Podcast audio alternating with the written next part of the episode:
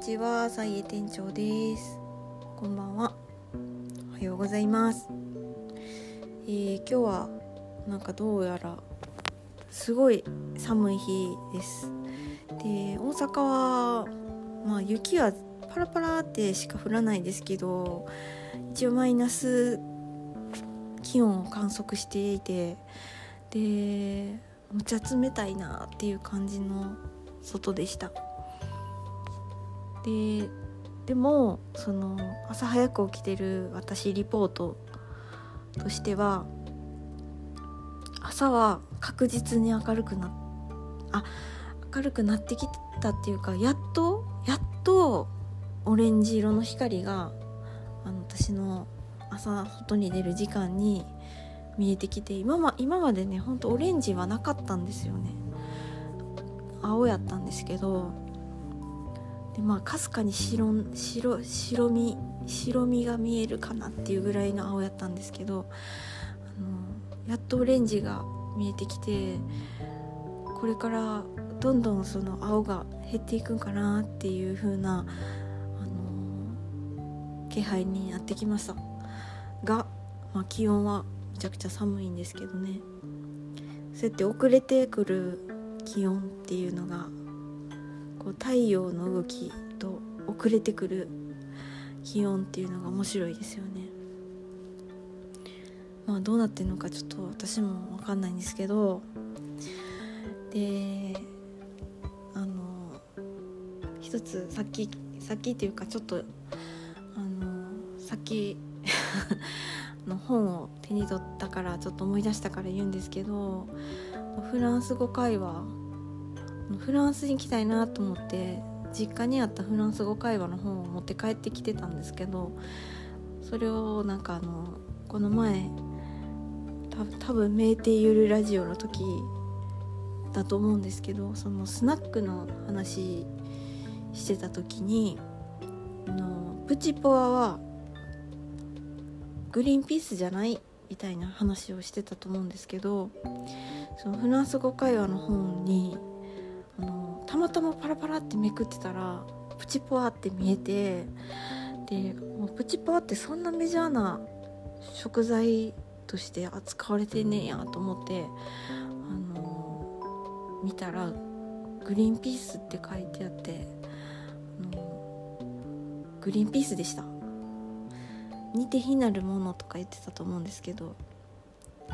グリーンピースでしたね。でもなんか食べた感じはもっとグリーンピースよりも柔らかくて皮も薄いなんかそんな美味しい甘いそんな食食材だった気がするんですけどっていう感じであのそれはさっき手に取ったんで一応報告しときたいなと思います。えー今日はそんなあの話す今日もねちょっとしょうもないことを話そうと思ってるんですけどまああの家族問題。もういいですか？もういいわっていう感じかもしれないんですけど一応もうこれがあの完結編っていうかまあまた何か、まあ、家族っていうなんていうんですかね携帯が続く以上なんかそこはその永遠にこう物語が生きてる限り一応続いていくわけじゃないですかね。だからその今はまあ今問題にしてるのは私と夫ぐらいの範囲の話ですけど、まあ、家族問題って言ったらまあ自分の親とかなんか兄弟とかも常に今は関わってない今このこの今回は関わってないけど、常にあることなんでっていうちょっとなんか言い訳しちゃってるんですけど、まあ、時間が経ったからそのだいぶそのもう問題が問題じゃなくなってきましたよっていうことを 報告したいだけなんですけど、まあ、気づきがあったっていうかまあ前も言ったけど、まあ、すっごい物寂しいんですけどね。でももう大人になるってなんでこんな寂しいんですかね？って思うけど皆さん全然寂しくないんかな？どうなんやろ？なんでこんな物分かりがよく物分かりよくなんかなりたくなかったみたいなあのダダをこねる自分もいるんですけどでも物分かりがよくなっちゃってあの収め収められるようになっちゃって。でもなんか大人っぽいってこういうことかなとか思ったりとか。でもなんかこう一見冷たい感じもして寂しいなって思ったりとか。何の話やねんっていう感じですけど。まあ何て言うんかな。その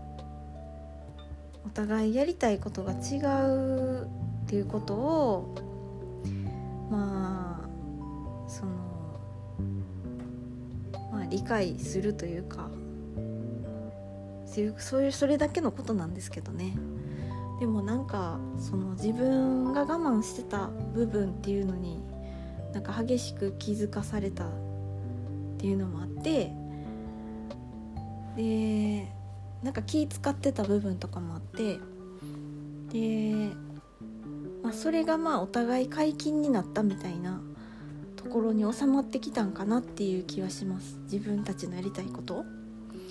でそこにねなんか家計家計ってあのまあ経済状況？みたいなのもなんかやっぱ関わってくる関わってきてちょっと怒怒怒りがちょっと加速した部分もあって。でもまあなんかこう親的な目線で言えば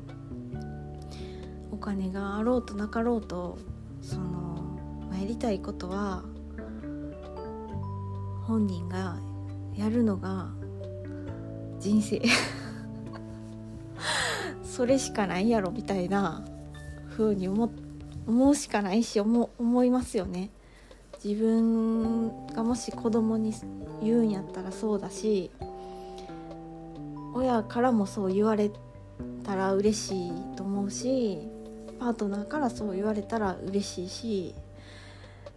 多分やったあかんとか言われてもそのやらざるを得んのがその人生なんかなとかもうどうしてもそうなってしまうみたいなのがその人生とかその人その人の面白いところなんちゃうかなと思ったりしてだからあの逆に自分もそのやりたいこと、まあ、例えばさっき言いましたけどフランス行きたいとかまあ、フランス行くっていうのもももはや目的も何もなくて、まあ、ただフランスの風に当たりたいみたいな 感じだしフランスでその、まあ、パン食べたり行きそびれた美術館に行ったりまあ友達がいてくれたらドライブしたりなんかそういうのを夢見てるっていう感じなんですけどそれをまあその来たかったら自分でどうにかこうにかしていくみたいなただそれだけのことだったみたいな感じがします。で夫は夫でその自分がやりたいことををするためにまあまあ私からしたらもうちょっとぐらい生活余裕出してよみたいな風に思ったりもするけどでも別にもう詰まるところそんなん知ったこっちゃねえみたいな感じであの自分の好きなことやってもらってもまあそういうのもありかなと思ったりしました、幸いというか不幸にもというか子供もいなくてなんかやろうと思えば自分のやりたいことをこうエネルギーいっぱい使えたりもすると思うんですよ。まあ、子供がいるからとかいないからとかもまあ詰まるところあんま関係ない方がいいのかなとかも思うんですけどでもやっぱり時間とか時間とお金っていうのはやっぱりねなんかそこに縛りみたいなのがちょっと出てくると思うから100%自由とかはどんな人にもないと思うんですけどでもその100%自由じゃない中でどんだけそのねがめつく自分の好きなことをやっていくかみたいな。で誰かにちょっと悪口言われても「何それ?」とかっていう失礼なこと言われてもなんか頑張ってやりたいことをやるみたいなっていうふうに思ったんですけどでもなんとなくそうやって自分勝手に生きることとかに対してちょっと物寂しい気もしたりもうちょっとなんかねそのみんなみんなでみたいな。なんかそういう気持ちもちょっとあのみんなでみたいな感覚が欲しいみたいな。あの家族でとかそういうのも思ってみたりとかするんですけど。まあそうやってあとどれぐらいね自分のその何かこう叶えたいこととかを叶えられるのかなみたいなのとかもなんか楽しみみたいな感じにしていけたらいいかなとこう大人っぽく収めてみました。っていう感じで皆さんはどうでしょうか？そんな自由ないわっていう人もいるかもしれないしもうまさに今そのエネルギーを注いでいる人とかもいるかと思いますしなんかいろいろあると思うんですけどね。でもその縛りを乗り越えていけたらきっと面白いんじゃないかなと思ったり。でまたいろんな、まあ、家族とか以外でもいろんなつながりの人とあのに助けてもらったり助けたりしながらその、まあ、前に進んでいくっていうかなんか、まあ、私はあんまりグイグイいけないんで階段一歩一歩とかぐらいの本当に紙一枚なんかそういう例えありますよね。紙一枚上積みできたらそれでいいみたいななんかそういう気持ちもあって、まあ、全然紙一枚も感じれない時も多いですけどなんかそうやって楽しくやってやっていけたらもうそれで十分です。ということで今日も皆さんお聞きいただき本当にありがとうございました。おかげさまでみたいな感じですけど。なんでまたあのいろいろやっていきましょう。